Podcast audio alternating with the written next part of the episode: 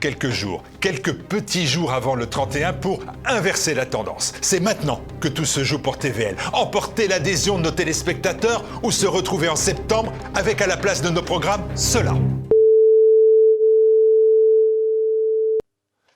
Notre modèle économique, garant de notre liberté, est difficile et exigeant parce que sans votre aide à tous, tout s'arrête. Mais tout cela ne peut pas s'arrêter, c'est notre certitude et j'espère que c'est aussi la vôtre. Alors, aidez TVL, mobilisez-vous, mobilisez vos proches, aidez TVL parce que forcément, la liberté a un prix.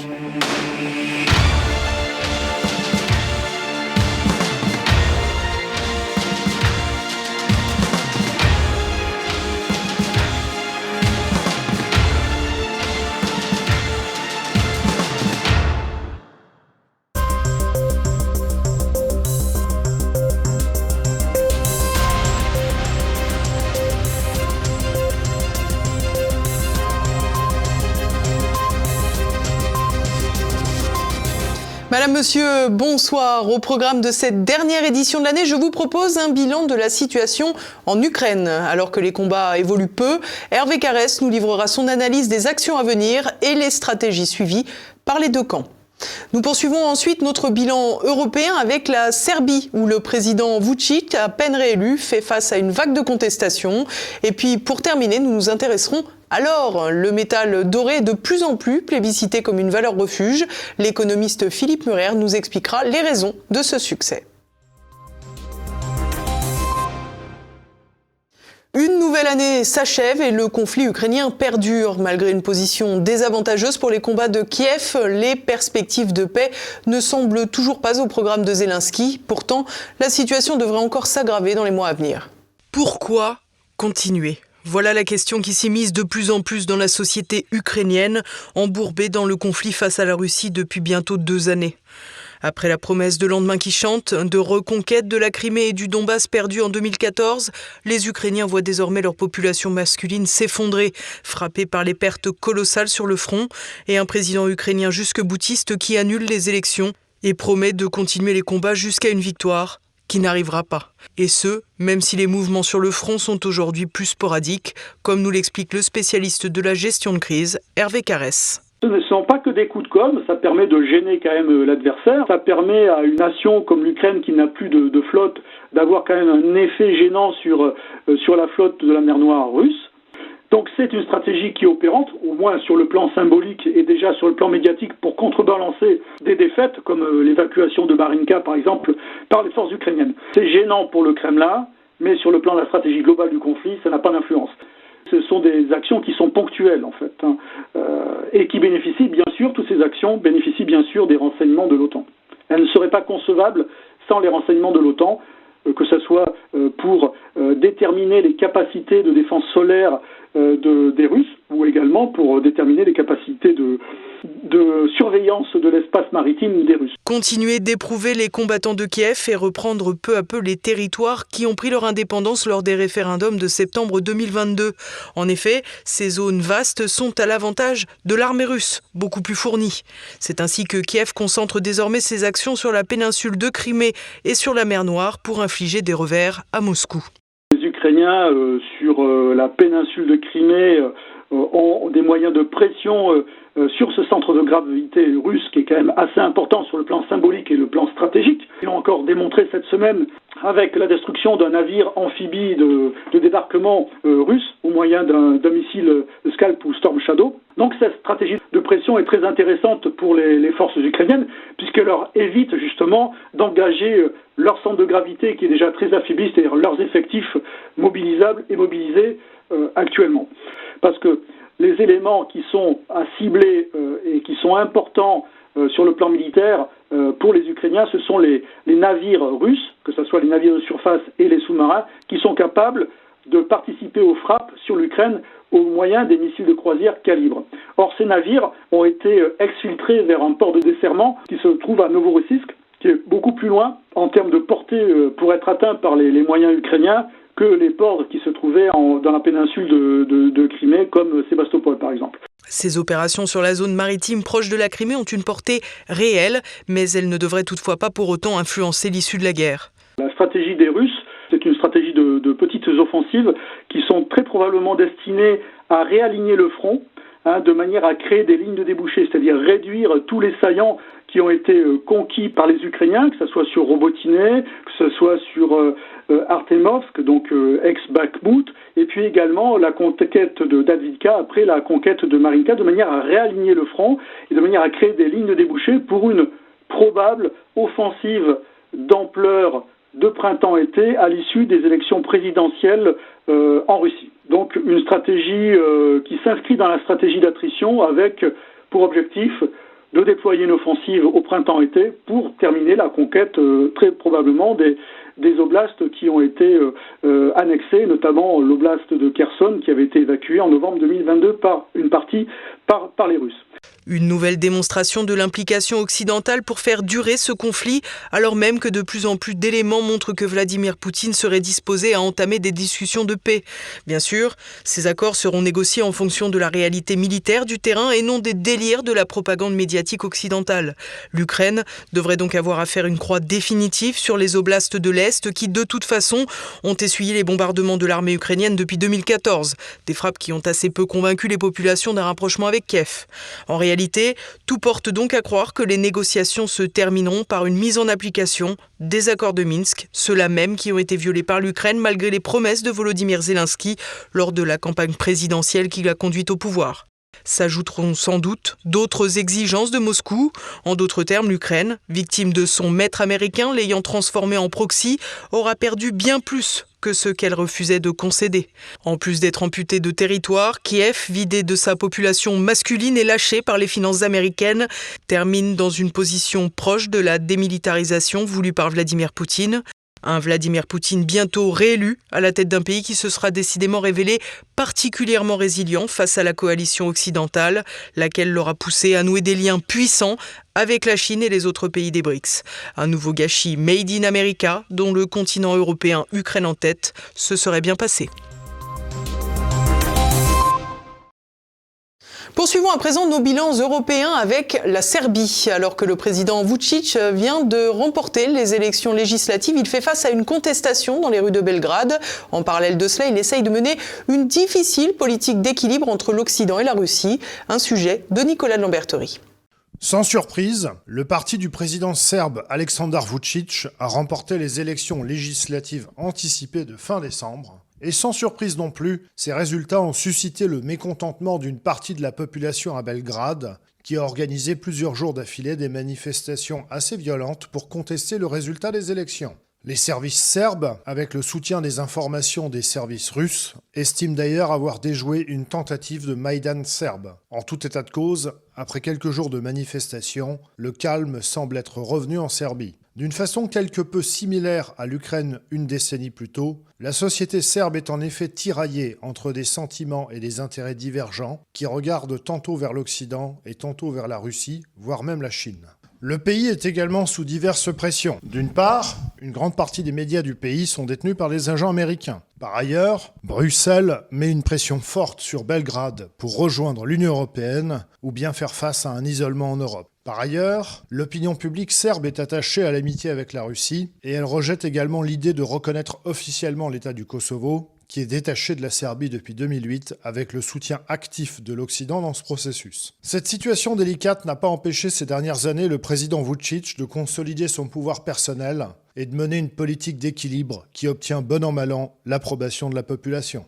Ces élections étaient très attendues. Elles avaient été euh, la conséquence de la dissolution du Parlement par le président Alexandre Vucic sur demande de l'opposition. Et elles ont donné une majorité écrasante au parti du pouvoir, le SNS. Rappelons-le, ce parti de M. Vucic qui avait été scindé de l'ancien parti radical serbe. Que nous enseigne cette euh, élection? Plusieurs choses. Premièrement, que le pouvoir de M. Vucic est maintenant durablement installé et on ne voit pas comment euh, une opposition qui est faible, euh, divisée, et même parfois manipulée par ce pouvoir, comment cette opposition pourrait dans un avenir proche remonter la pente.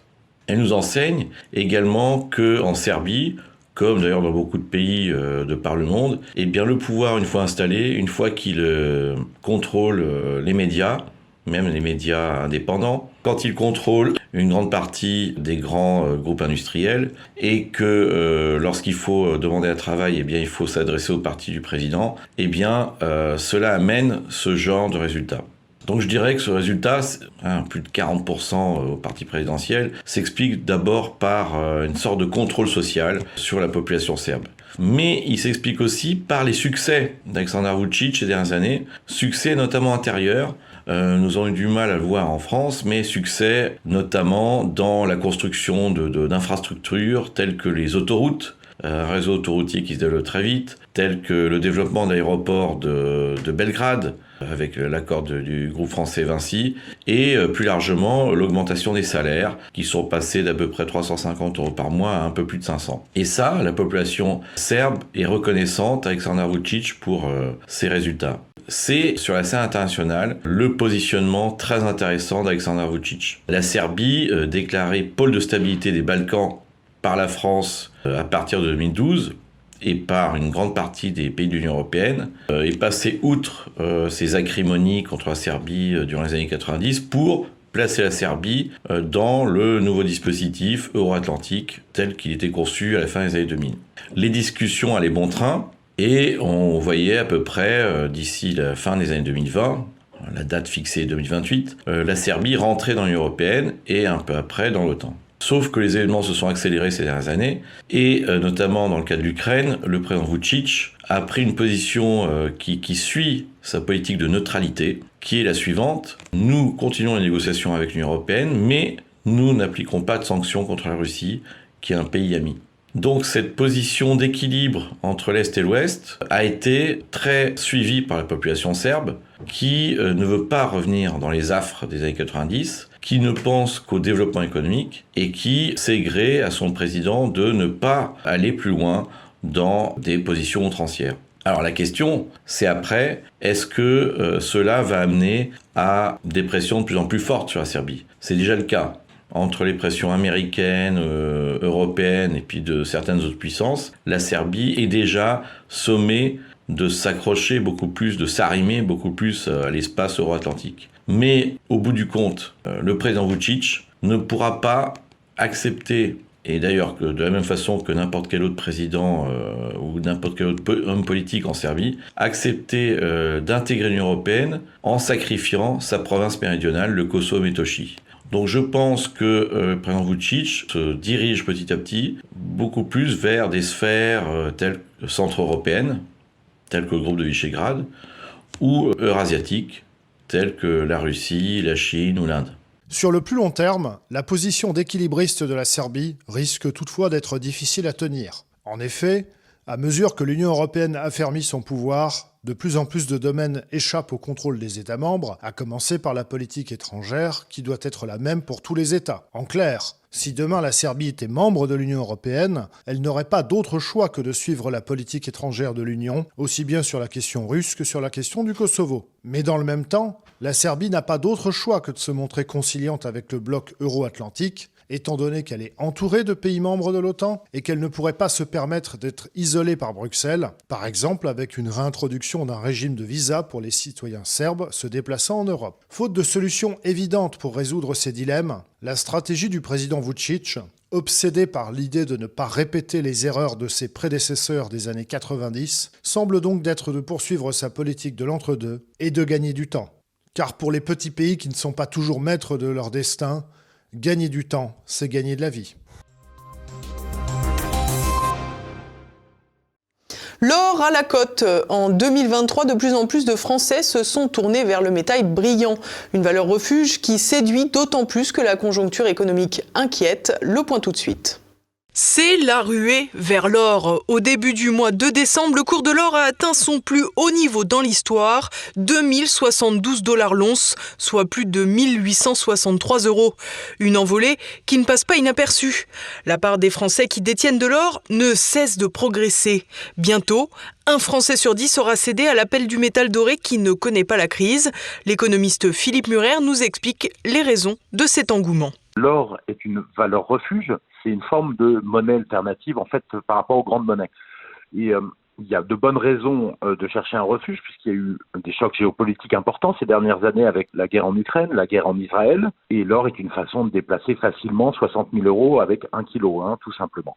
Et l'or est une valeur refuge aussi par rapport à l'inflation et la dévalorisation des monnaies, et on a eu beaucoup d'inflation ces derniers temps. Une inflation au-dessus de 5%, alors que les livrets d'épargne sûrs sont globalement limités à un rendement de 3% annuel et où les placements plus rentables deviennent de plus en plus risqués. Le compte est donc vite vu, avec une augmentation autour des 10% sur la valeur de l'or en 2023. L'once d'or est très chère aujourd'hui, hein, puisqu'elle évolue euh, depuis plusieurs années entre 1600 dollars l'once c'est-à-dire 31 euh, grammes, et 2070 dollars l'once. Aujourd'hui, on est près de la borne haute, c'est-à-dire du record historique. Et euh, tout pousse l'or, je pense, moi, pour qu'il dépasse ses précédents sommets euh, dans les années à venir. S'il franchit 2070 dollars l'once durablement, à ce moment-là, on pourra partir vers les 3000 ou 4000 dollars l'once de façon assez certaine. C'est une valeur refuge et à un certain moment donné, il y a une mania, une forme de manie qui se passe avec une forme spéculative à la fin de la période de la spéculation. On n'en est absolument pas là, puisque ça, ça bouge de façon relativement calme et, rationnelle, mais ça pourrait euh, partir dans, dans, un sens de spéculation, une manière, ce qui s'était passé à la fin des années 70. L'or reste donc encore bien loin des ambitions spéculatives. Toutefois, le métal tire aussi son essor de l'intérêt que les banques lui portent et tout particulièrement les banques centrales. Les banques centrales euh, ont tendance à acheter de l'or plutôt que du dollar qui se dévalorise. Et puis, il y a aussi la bataille géopolitique en cours entre les BRICS et les États-Unis. Les BRICS qui veulent se passer euh, autant que faire se peut euh, du dollar pour éviter d'avoir un point faible, en fait, accumulent de l'or au fur et à mesure, achètent de l'or et c'est une raison de la hausse de l'or. Hein. C'est que les, les banques centrales achètent de l'or en prévision d'une grande bataille possible sur les monnaies à venir puisque l'hégémonie américaine est de plus en plus affaiblie et de plus en plus euh, contredite par les BRICS, et donc cela, cela fait monter l'or aussi. Aucune grande monnaie d'ailleurs n'a la cote aujourd'hui, ce qui est bon pour l'or. Une inquiétude vis-à-vis des grandes monnaies, mais pas seulement. En effet, le repli de beaucoup d'acteurs financiers sur l'or s'explique aussi par une inquiétude quant aux annonces de la Fed. Ce qui a été très surprenant euh, début décembre a été le discours de la Banque centrale américaine, la Fed, en étant agressif sur des possibles baisses de taux l'année prochaine. C'est un discours qui est différent des autres discours et les marchés financiers, tous les intervenants sont posés la question, la Fed connaît-elle un problème, un risque de crack financier pour les mois à venir que les autres participants ne connaissent pas. Et alors, cette baisse de taux, justement, promise d'une certaine manière par la Fed en 2024, assez rapide, alors que l'inflation n'est pas complètement éteinte, puisque l'inflation hors alimentation et énergie est à 4% aux États-Unis aujourd'hui, eh bien, c'est un risque de faire redémarrer rapidement l'inflation l'année prochaine, fin 2024, début 2025 aux États-Unis, ce qui est une autre raison pour laquelle les gens sont précipités sur l'or en fin d'année. Un caractère anxiogène des marchés financiers qui pousse directement vers l'or et pour longtemps. La boucle vers l'or n'est pas prête de s'arrêter. Elle vient d'une forme de maladie des économies occidentales, peut-être même mondiales, qui ont beaucoup d'inflation. L'inflation, c'est une forme de maladie hein, de l'économie et d'affaiblissement des monnaies, d'augmentation des dettes. Et euh, dans tout ça, les gens cherchent des valeurs refuges qui leur permettent de se diversifier et d'échapper aux problèmes de dévalorisation des monnaies. Et dans les années 30, euh, les gens qui possédaient un peu d'or s'en sont extrêmement bien tirés. Ça a permis de compenser les pertes sur les autres euh, produits financiers. Un essor pour l'or qui est donc bel et bien une indication sur l'inquiétude générale quant à l'économie mondiale. Et passons à présent à l'actualité en bref. Dick Marty n'est plus conseiller d'État et sénateur pendant 16 ans à Berne en Suisse. Dick Marty est ensuite chargé par le Conseil de l'Europe en 2005 de conduire une enquête parlementaire sur des prisons secrètes américaines en Europe où serait pratiquée la torture. En 2010, Dick Marty se fait connaître en dénonçant dans un rapport le trafic d'organes conduit par l'armée de libération du Kosovo, Lucheka, dirigée à l'époque par Hashim Tatsi, le président de l'actuelle République fantoche du Kosovo. Dick Marty ne sera toutefois pas parvenu à faire entendre la voix de la justice sur ces affaires. Il est même poursuivi par un avocat kosovar qui estime que le trafic d'organes est une affaire inventée. Dick Marty, qui vivait sous protection militaire, s'est éteint à 78 ans des suites d'un cancer. Les frappes sur Gaza se poursuivent après plus de 85 jours de riposte israélienne après l'attaque du 7 octobre perpétrée par le Hamas. Les organisations non gouvernementales considèrent que 85% des Gazaouis ont dû fuir leur maison. La plupart est acculée vers le sud à Rafah, la frontière avec l'Égypte, une zone actuellement ciblée par Tel Aviv. Ce vendredi, une délégation du Hamas, preuve qu'il est donc loin d'être éradiqué comme l'exige Benjamin Netanyahou, s'est rendue au Caire pour trouver des pistes afin d'établir un nouveau cessez-le-feu, un arrêt des combats qui permettrait sans doute aux combattants du Hamas de se réorganiser, ce qu'Israël refuse en toute logique. Une situation bloquée alors même que plus d'une centaine d'otages sont encore entre les mains du Hamas et de groupes affiliés. La chasse au Trump continue. Après le Colorado, c'est désormais dans l'État du Maine que l'ancien président affronte une tempête. La secrétaire d'État démocrate Shanna Bellows a décidé d'exclure Donald Trump de la primaire républicaine de l'État. En cause, l'inénarrable affaire du 6 janvier 2021 où des partisans de l'ancien président ont pénétré dans le Capitole. Un groupe d'anciens parlementaires du Maine a effectivement estimé que selon la Constitution américaine, toute personne ayant pris part à une insurrection une rébellion après avoir prêter serment devait être interdite de mandat public. Comme pour la décision du Colorado, Donald Trump a saisi la Cour suprême des États-Unis pour statuer sur la décision qui ressemble ni plus ni moins à une tentative de le frapper d'inéligibilité. Quand Noël vire au drame aux États-Unis, phare de la démocratie et du progrès, trois frères et sœurs ont décidé de faire le concours de celui qui recevrait le plus grand nombre de cadeaux de Noël. Âgés de 14, 15 et 21 ans, ils se sont retrouvés chez leur grand-mère à Largo en Floride quand leur dispute bon enfant a commencé. Un des trois jeunes a sorti une arme semi-automatique pour tenir son frère à distance et a fini par viser sa sœur sur laquelle il a tiré. L'autre frère a dégainé alors une autre arme et tiré également. Bilan, la sœur est morte, un des deux garçons a été opéré en urgence après le tir dans l'abdomen et le troisième est à l'hôpital psychiatrique inculpé pour meurtre. Chacun avait déjà un beau palmarès judiciaire, mais l'histoire ne dit pas qui a reçu le plus de cadeaux de Noël.